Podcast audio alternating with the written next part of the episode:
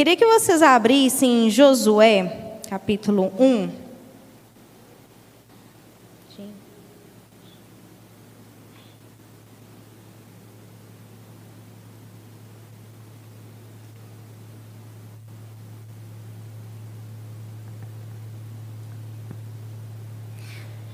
Amém? Nós vamos ler do 1 ao 9. Depois da morte de Moisés, servo do Senhor, disse o Senhor a Josué, filho de Num, auxiliar de Moisés: Meu servo Moisés está morto. Agora, pois, você e todo o povo, prepare-se para atravessar o rio Jordão e entrar na terra que eu estou para dar aos israelitas. Está dando microfone aqui.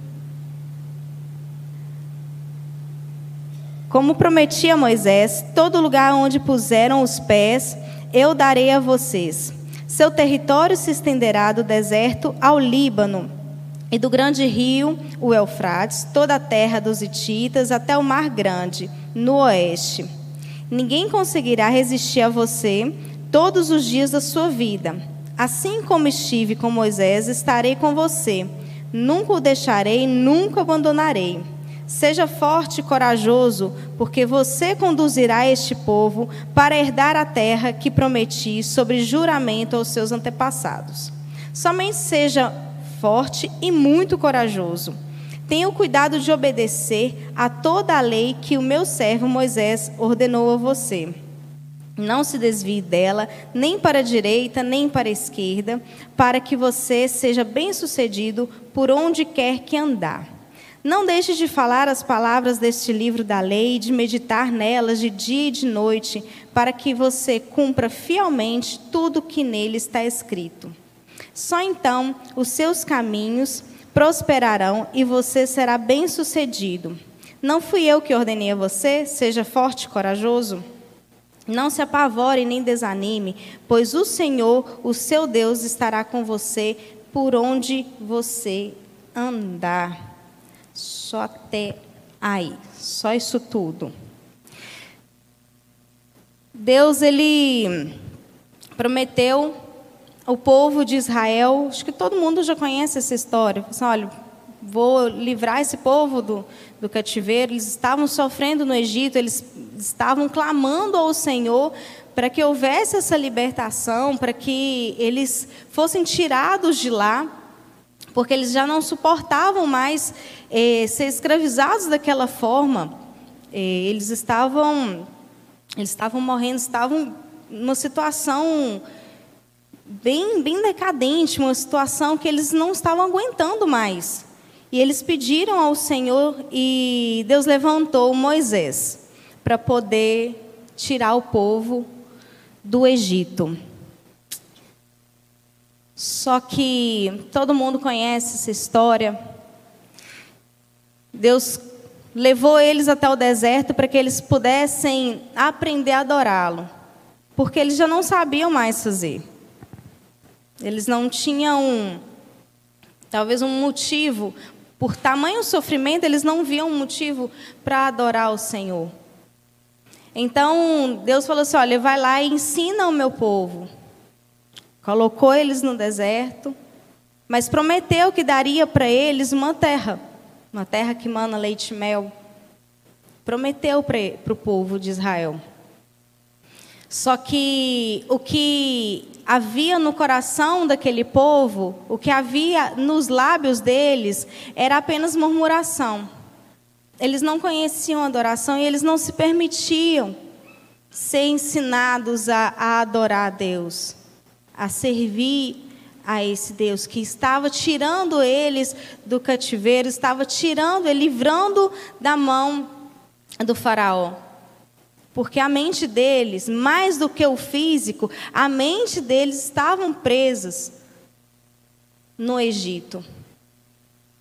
Eles foram caminhando, caminhando, e nada de chegar, e eles começavam a reclamar tudo para eles estava ruim, mas eu estou com sede, eu estou com fome. Mas Deus estava, eles não conseguiam enxergar que Deus estava provendo eles o tempo inteiro. O tempo todo Deus estava com eles.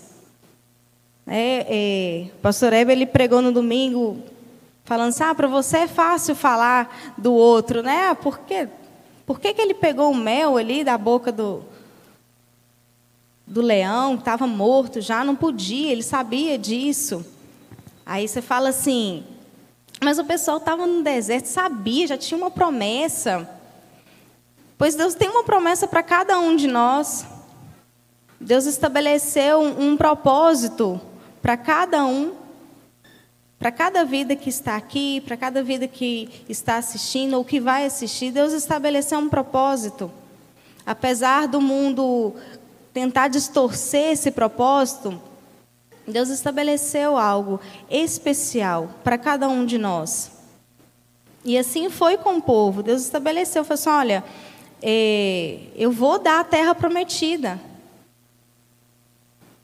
Por mais dificuldades que a gente vai encontrando no meio do caminho, o povo ele, eles tinham um maná que vinha do céu, tinha coluna de fogo, tinha nuvem que os acompanhava. Nós vendo hoje, fala assim, nossa, que sobrenatural, que coisa extraordinária. Mas todos os dias nós vemos o extraordinário de Deus, o sobrenatural de Deus, mas nós tratamos como comum. O sol brilha, a lua aparece à noite, em alguns momentos, mas ela está lá. Nós somos um, um milagre da vida, dos nossos filhos, ter saúde é um milagre, é, um, é o sobrenatural de Deus. Respirar é o sobrenatural de Deus.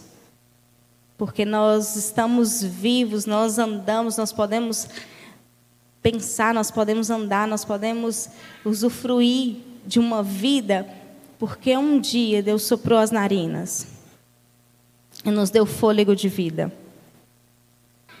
É Ele que nos dá esse fôlego é sobrenatural. Deus ele pode a qualquer momento falar assim, não quero mais e tirar o fôlego. E nós partirmos. Coração desse povo ele estava aprisionado, estava estava acostumado com o pouco que eles recebiam lá do faraó. Assim, não, mas lá a gente tinha carne, lá a gente tinha. Moisés começou a ficar nervoso com o povo. Aí Moisés começou a ter atitudes que não era para ele ter. Deus manda falar com a rocha, ele vai lá e bate. Deus quer castigar o povo, ele fala assim: não castiga, não, antes risque o meu nome do livro da vida. E Moisés também não entrou na terra que Deus havia prometido. Mas Deus prometeu. Fato é que Deus prometeu. O que, que Deus prometeu para você esses dias? Você tem escutado a voz dele?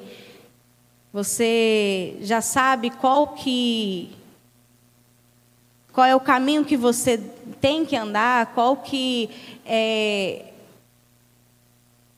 qual que é o alvo que Deus estabeleceu para você?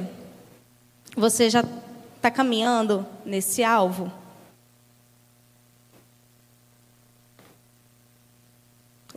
Deus prometeu, independente do povo, independente de mim,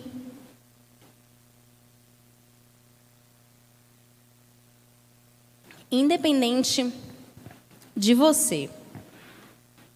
Deus ele tem um propósito para todas as coisas. Eu costumo dizer que nada na nossa vida é para a gente mesmo. Que tudo que, se Deus te abençoa com algo, se Deus me abençoa com algo, se Deus ele é, me dá graça, é, Igual eu, eu queria muito um filho, ter um filho. Deus me deu a graça de ter um filho.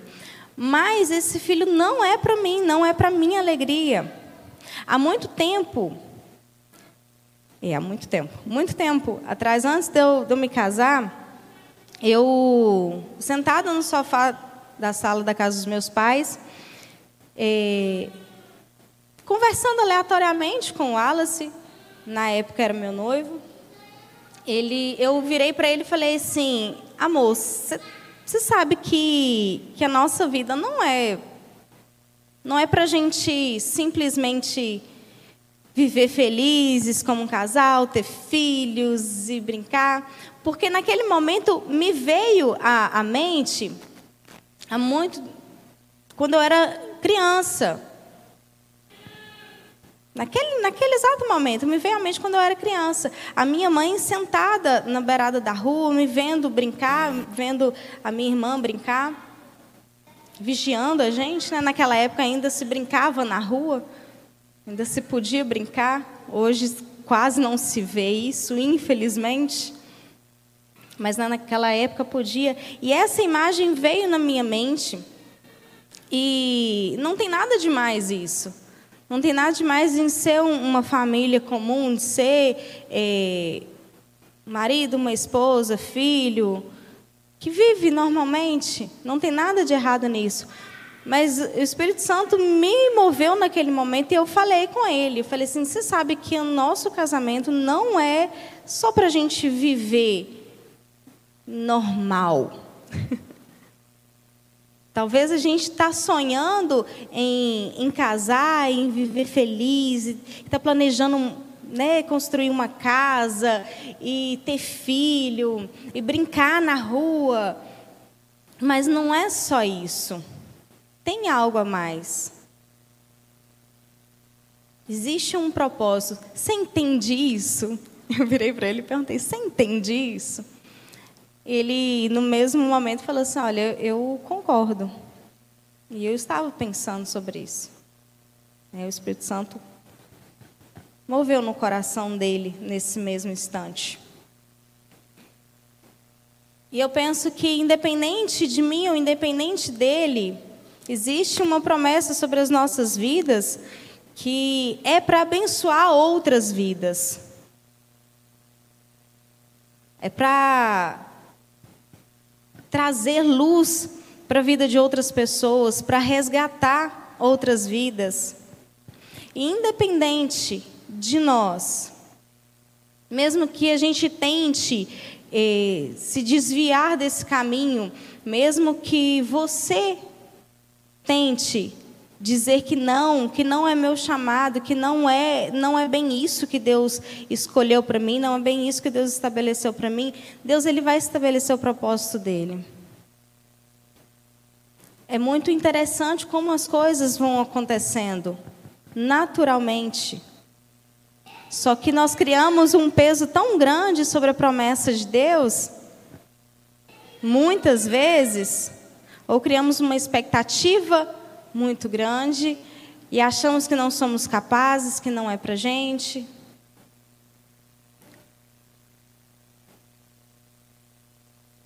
E nós limitamos, esquecemos que temos um Deus que é infinito, que não é limitável, que Ele que faz as nossas vidas. E o povo andou por 40 anos e foram morrendo, foram morrendo, até que chegou uma nova, vamos dizer, uma nova frota do povo de Deus. Um povo que nasceu do deserto, que estava aprendendo a adorar, estava vivenciando todos aqueles milagres e estava é, enraizado com aquilo, não tinha na mente.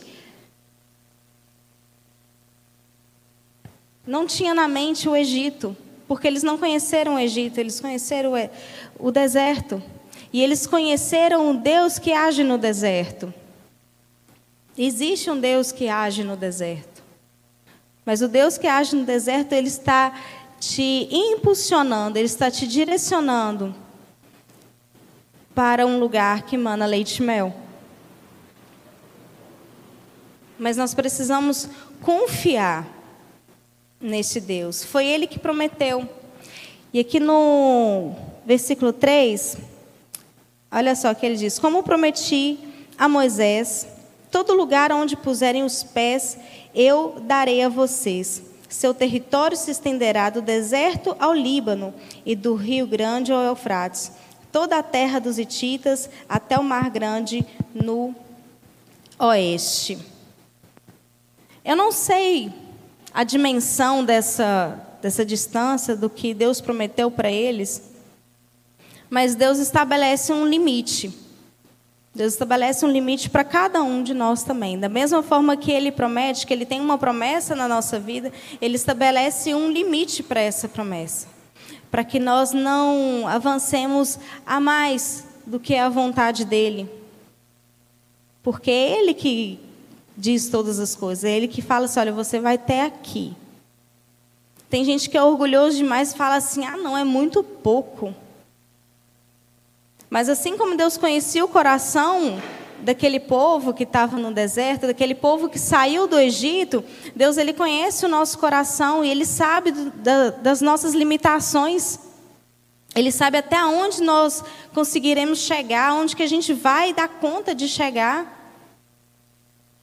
Por isso que ele estabelece alguns limites. Tem gente que fala assim, ah, mas era o meu sonho mas não é o sonho de Deus para a sua vida, porque você não daria conta. Ou porque você iria se desviar do propósito de Deus.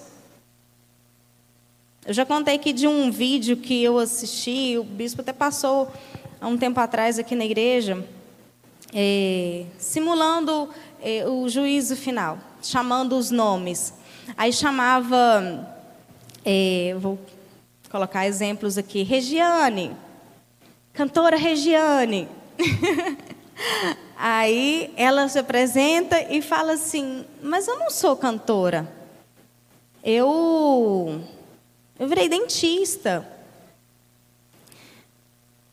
Pois é, Regiane, mas o meu propósito para você era ser cantora e com a sua voz você alcançaria tantos e tantos milhões de pessoas. Você, como dentista, alcançou apenas tanto. Está vendo por que, que Deus estabelece limites para as nossas vidas? Porque às vezes nós sonhamos, entre muitas aspas, alto demais, porque nós somos orgulhosos, achamos que não, porque eu sou muito bom, porque eu sou santo pra caramba. Então eu posso fazer, eu posso pregar, eu posso ir, eu posso mas não respeita os limites estabelecidos pelo Senhor. Nós precisamos andar de acordo com a vontade dEle.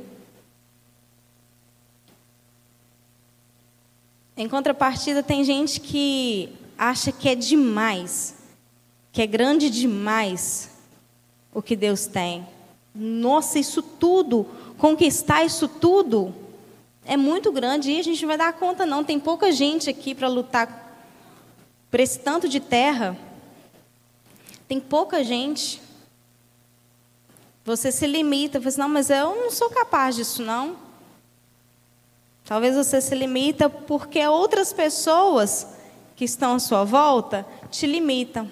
Fala assim, não, mas você, você fazer isso. Você pregar no culto de terça-feira, as pessoas te limitam.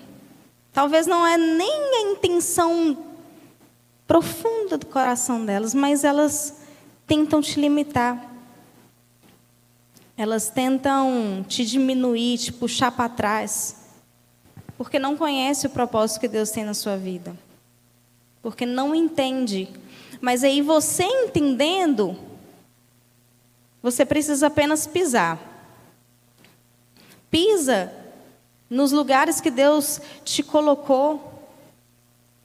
Pisa nos limites que Deus estabeleceu para a sua vida, no propósito que Ele tem te dado.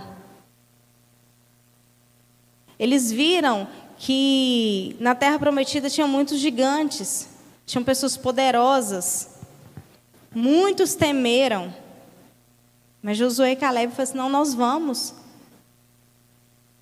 Nós vamos conquistar. Tem realmente tem cacho de uva muito grande, o negócio é, é estrondoso. Tem bênção lá mesmo. Quem é você nessa história? Josué ou os outros dez que falassem: não, não dá certo não. Isso não é para mim não. Eu nunca me vi fazendo isso. Quando nós colocamos esse limite em nós, quando nós falamos que não damos conta de fazer algo que Deus nos chamou para fazer, nós não estamos nos limitando, mas limitando o poder de Deus.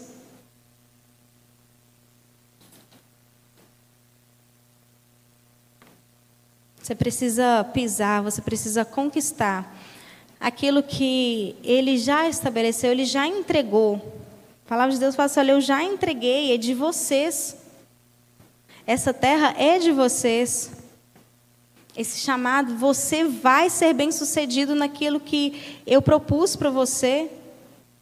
Você vai ser bem sucedido em ser um pai de família, ser uma mãe dedicada, ou ser um pregador, ou ser um pastor, ou ser um cantor, ou ser um dentista, ou ser um gerente, ou ser um vendedor.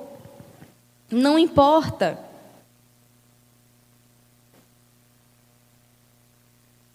O sucesso não é o que os outros dizem, aonde você tem que chegar, é aonde Deus estabelece para você. Pise, conquiste. Seja corajoso. No versículo 5 diz assim: Ninguém conseguirá resistir a vocês todos os dias da sua vida. Assim como eu estive com Moisés, estarei com você. Nunca o deixarei, nunca o abandonarei. Essa é a promessa que Deus deixou para Josué. Assim, olha, eu vou estar com você. Ele estará conosco. Se tem alguém mais interessado em cumprir o propósito dele nessa terra, é o próprio Deus. Ele está mais interessado, mas nós não conseguimos enxergar isso. Como eu disse, a gente se limita muito. A gente acha que, que é só na força do nosso braço. Não, mas eu que tenho que dar conta, é eu que tenho que ir. É você que tem que ir mesmo, é você que tem que pisar. Mas Deus falou assim: pisa, eu vou estar com você. E Deus é tão responsável nisso, Deus é tão interessado nisso. Eu falei semana passada sobre a reconstrução do templo, reconstrução da adoração. Para vocês terem ideia, o pessoal estava exilado, o pessoal estava fora do, do, da cidade deles, estava fora, estava preso, estava em escravidão também. Deus ele incomodou um rei que não conhecia, um rei pagão um rei incrédulo. Ele levantou um rei para que pudesse levantar o povo e falasse: Olha, vai reconstruir o meu templo. E ele não fez só isso. O rei ele não fez só isso, só, ah, não, quero esse povo não. Deus mandou liberar o povo, vou liberar o povo. Não. O rei entregou recursos na mão do povo para poder ser construído. Eles não foram de mão abanando, eles não chegaram lá em Jerusalém e viram o templo destruído e falaram assim: mas a gente não tem como fazer, nós não temos recurso o suficiente para poder fazer. Não, Deus entregou o recurso nas mãos deles para quem quisesse. A carta do rei estava bem claro lá, é para quem quiser sair e ir.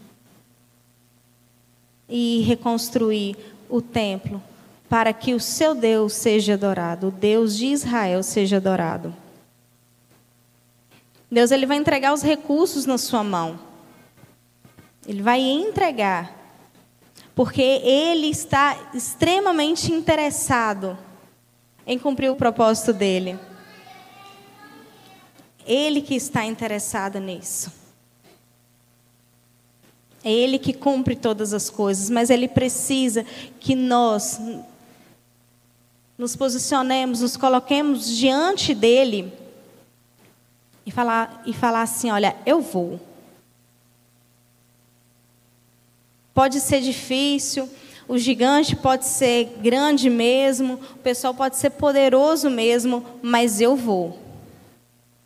Eu vou porque tem um Deus que é comigo.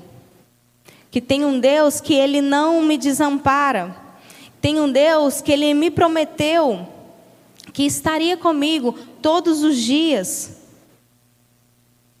E que eu venceria nele todos os dias. Eu acho que a, a nossa maior dificuldade é não crer que Deus pode fazer isso.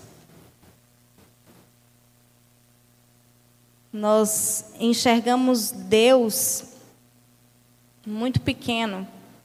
Nós não entendemos o tamanho dele. Nós não entendemos o poder dele.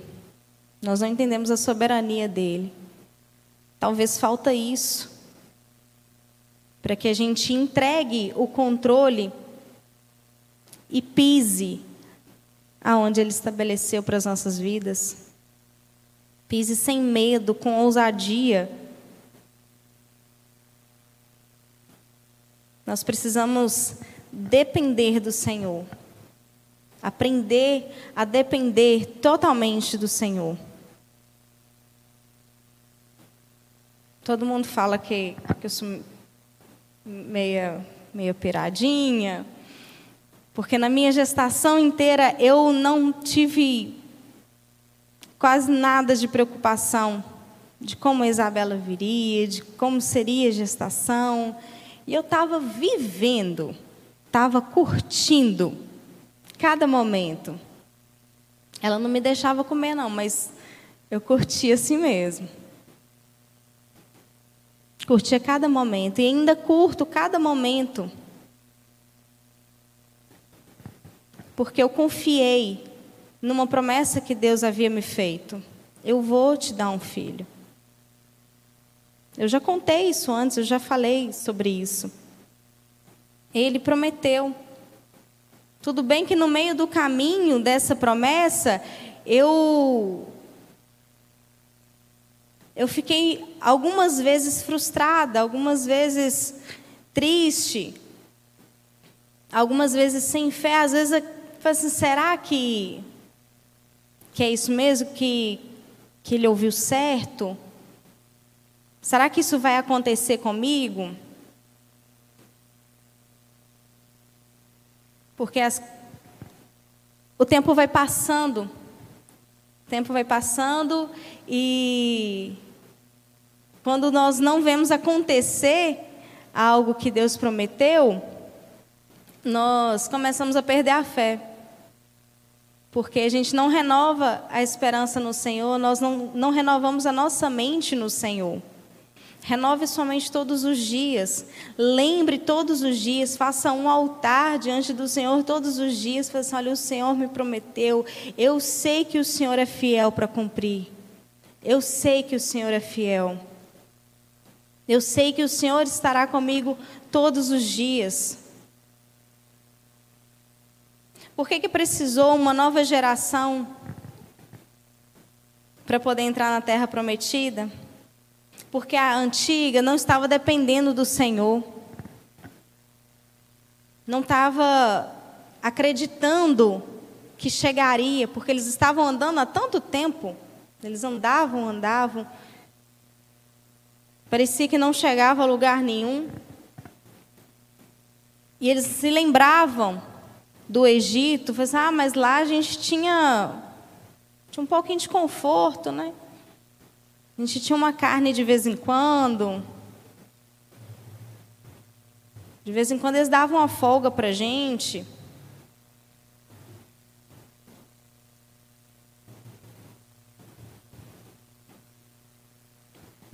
Porque a mentalidade deles estava muito pequena. Então precisou que levantasse um novo, o novo. Que não seja, que você não espere chegar outro. Para Deus cumprir aquilo que Ele queria cumprir na sua vida, mas vai cumprir na vida do outro.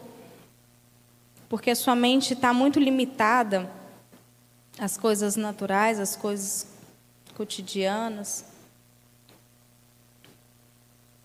Confie no Senhor. Aprenda que existe o Deus do deserto, o Deus que supre no deserto, o Deus que, que levanta, que fortalece, que te cobre do dia frio, que te protege do sol escaldante. Levantou-se uma nova geração, porque essa nova geração aprendeu a depender do Senhor, porque eles não conheciam. Outra coisa. Peça ao Senhor nessa noite que te faça esquecer, que renove a sua mente, que você seja como um novo, como alguém que já que está começando agora, que nasceu no deserto, que só conhece o suprimento de Deus, que só conhece os milagres de Deus, que não conhece a força do seu próprio braço, que esquece que, que no Egito tinha um pouquinho, algumas migalhas que o faraó jogava Porque Deus tem muito mais. No versículo 9, ele fala assim: Olha, não fui eu que ordenei a você? Seja forte e corajoso. Não se apavore nem desanime, pois o Senhor, o seu Deus, estará com você por onde você andar. É interessante que Deus fala por três vezes Seja forte e corajoso. Seja forte e corajoso. Seja forte e corajoso. Me lembrou de, de quando ele curou Pedro. Falou assim: Pedro, tu me amas? Perguntou por três vezes: Pedro, tu me amas? Talvez Deus é insistente em te falar: olha, seja forte e corajoso, seja forte e corajoso, eu vou estar com você, porque você precisa colocar na sua mente que Ele está com você, que você precisa ser forte e corajoso, porque Ele é o Deus contigo, Ele é o Deus Emanuel. Ele está conosco todos os dias, e Ele que nos fortalece, é Ele que nos dá o ânimo não é da gente, nós não precisamos buscar em nós o ânimo, nós precisamos buscar no Senhor o ânimo, a força. A alegria do Senhor é a nossa força. Alegre o coração do Senhor para que você seja fortalecido. Renova sua mente. Traz aquilo que te dá esperança para que você tenha bom ânimo para que você não se desanime, para que você não perca a fé naquele que te prometeu, naquele que te deu uma promessa. Deus é um Deus que promete e não se esquece da sua promessa. Mesmo que não tenha sido o povo que ele tirou do Egito, mesmo que não tenha sido com Moisés, mas existia uma promessa e Deus a cumpriu. Assim como ele fez lá do início, Deus prometeu um Salvador, passaram-se anos e anos e veio o Salvador. Porque Deus é um Deus que cumpre o que ele promete. Nós, nós nos limitamos porque nós temos um tempo, nós contamos horas. Mas para Deus, ontem, hoje, ontem, amanhã, não importa, Ele vê todas as coisas, Ele, Ele viu o início, ele viu o fim. Ele é o início, ele é o fim. Ele é atemporal. Ele é um Deus soberano sobre todas as coisas. Ou seja, a caminhada que você precisa percorrer, a promessa que ele estabeleceu na sua vida, ele já cumpriu no mundo espiritual, mas nós precisamos crer nós precisamos tomar posse dessa, dessa verdade da palavra dele. Já aconteceu. Se ele falou com você, olha, vai acontecer, é porque já aconteceu no mundo espiritual. Ele já viu tudo. Ele já organizou todas as coisas para que aconteça.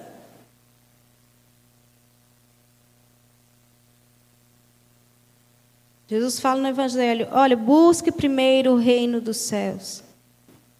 Todas as outras coisas vão ser acrescentadas a você. Porque Ele é o Deus que supre. Porque Ele já viu todas as coisas.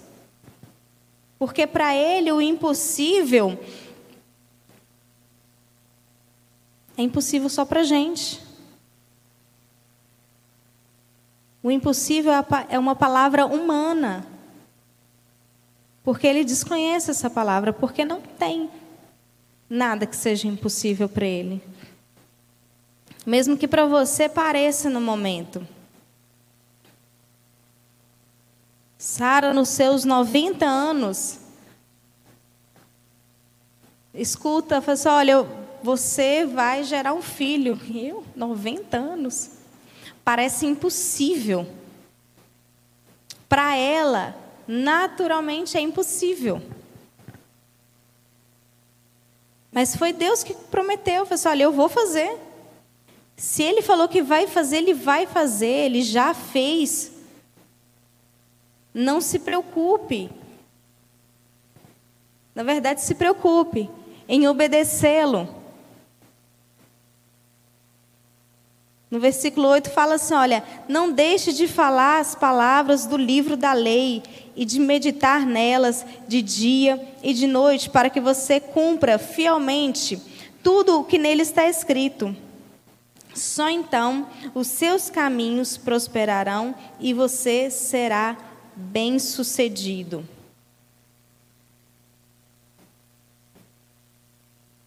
Eu acho incrível que Deus coloca um padrão para todas as coisas. E esse é o padrão. Olha, medita na palavra, medita na lei, de dia e de noite.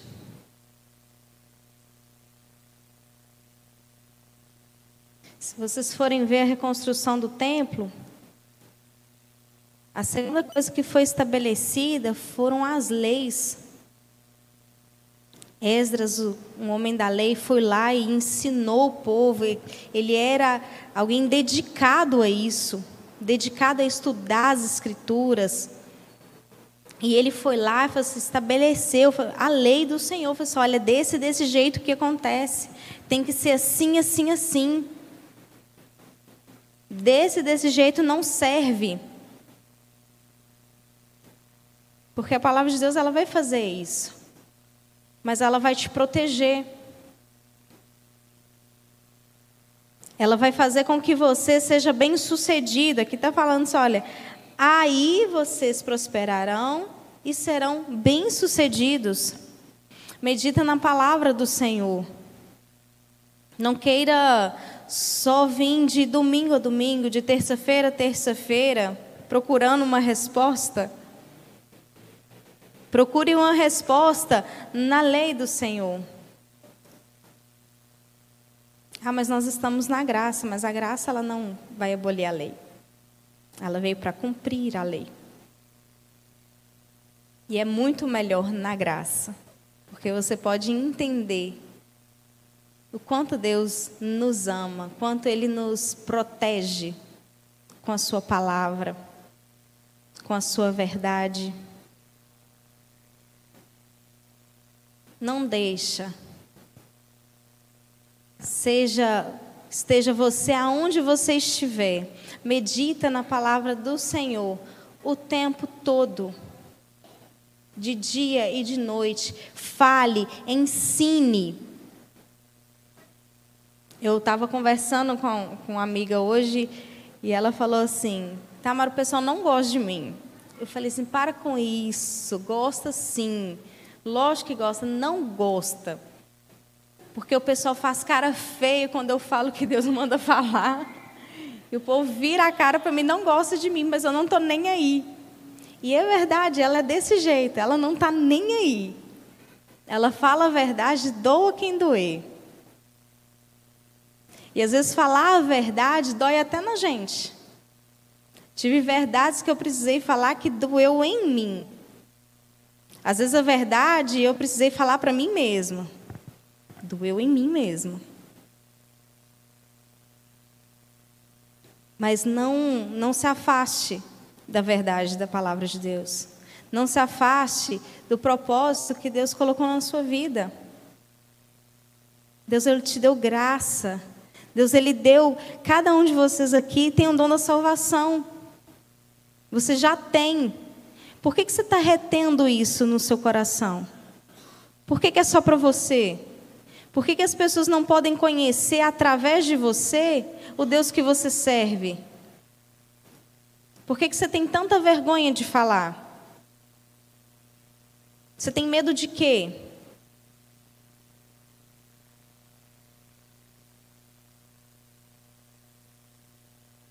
Você tem medo das pessoas te taxarem com algum, por alguma coisa? Não sei. Ou quando você tropeçar assim na frente da pessoa, ela fala assim, opa, olha o crente. Talvez você tenha medo disso. Mas é melhor ela te conhecer. Saber que você tem um Deus que perdoa esses tropeços. Que pode perdoar o tropeço dele também. É aonde você está.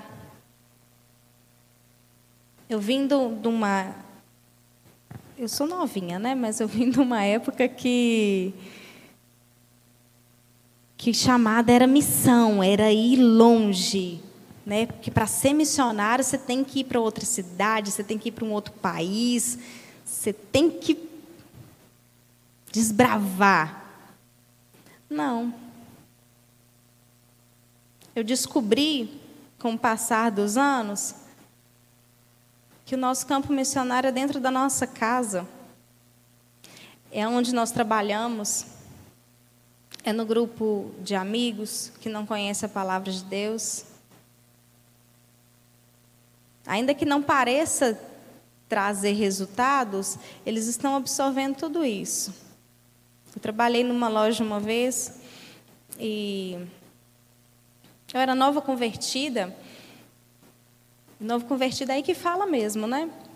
Falo o tempo todo. Eu já, já falo pouco, né? Para quem me conhece, falo bem pouco.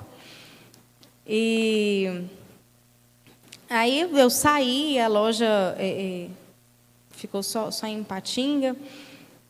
Aí uma menina, depois de um tempo, falou assim: Nossa, Tamara, que saudade de você falar, é, de você falar de Jesus para mim. Falei assim: Poxa, e eu nem achava que dava resultado, porque ela fazia tanta chacota. Não porque eu sou muito boa nisso, não. Mas é porque Deus ele me levantou para algo. E eu já falei que uma vez, há muito tempo, que eu não, eu costumo não não dizer não para algum desafio. E a palavra de Deus em si, ela nos desafia a falar de Jesus, a ser testemunha de Jesus. E por onde eu vou, eu tento ou falar ou ser o que a palavra diz que Jesus é para que as pessoas possam enxergar a salvação através de mim. Porque essa que é a vontade de Deus, esse é o propósito estabelecido na minha vida, na sua. Esse é um chamado universal. Ide, prega o evangelho, faça discípulos, batiza. Não precisa ter vergonha ou medo. Seja forte e corajoso. Talvez você falar assim, ah, mas a pessoa ela me conhece tanto. Mora na minha casa. Gente, ser crente em casa de desviado não é fácil. Porque é o tempo todo isso. Uai, você não é crente? Uai, você não é crente? Não que eu dava mau exemplo, não, mas é qualquer coisa que você faça que eles entendem que não é para você fazer.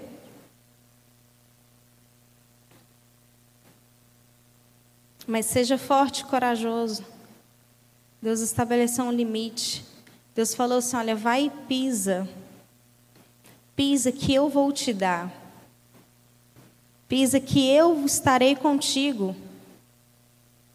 Pode batalhar, pode ir à guerra, porque eu vou estar à frente o tempo todo.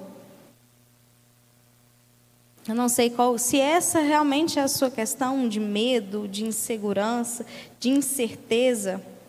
Mas Deus fala para você ter bom ânimo, para você carregar a palavra dele, que você vai ser bem-sucedido. Deus ele também fala para você andar em santidade. Josué 3, versículo 5. Josué ordenou ao povo: santifiquem-se, pois amanhã o Senhor fará maravilhas entre vocês. Santificar. A vida do crente é se santificar, se santificar o tempo inteiro. Andar em santidade, é ir se santificando, é ir, é ir limpando. Sujou, vai lá e limpa, conserta, arrepende mas se santifique, para que a glória de Deus seja resplandecida através da sua vida. Para que você consiga alcançar o propósito que Deus estabeleceu para você. Para que você consiga ir mais longe. Para que você consiga conquistar aquilo que parecia não ser possível conquistar aquilo que você se limitou, aquilo que as pessoas te limitou a conquistar. Josué enfrentou batalhas, mas aonde ele pisou, aonde ele foi crendo no Senhor, aonde ele foi meditando na palavra, aonde ele foi obedecendo, se santificando, ele conquistou.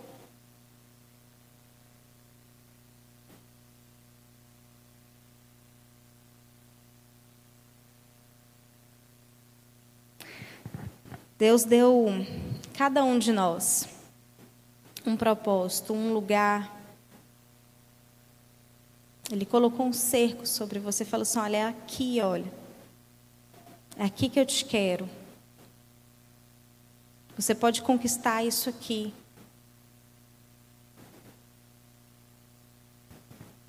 Você pode conquistar. Porque eu sou contigo porque eu estarei contigo todos os dias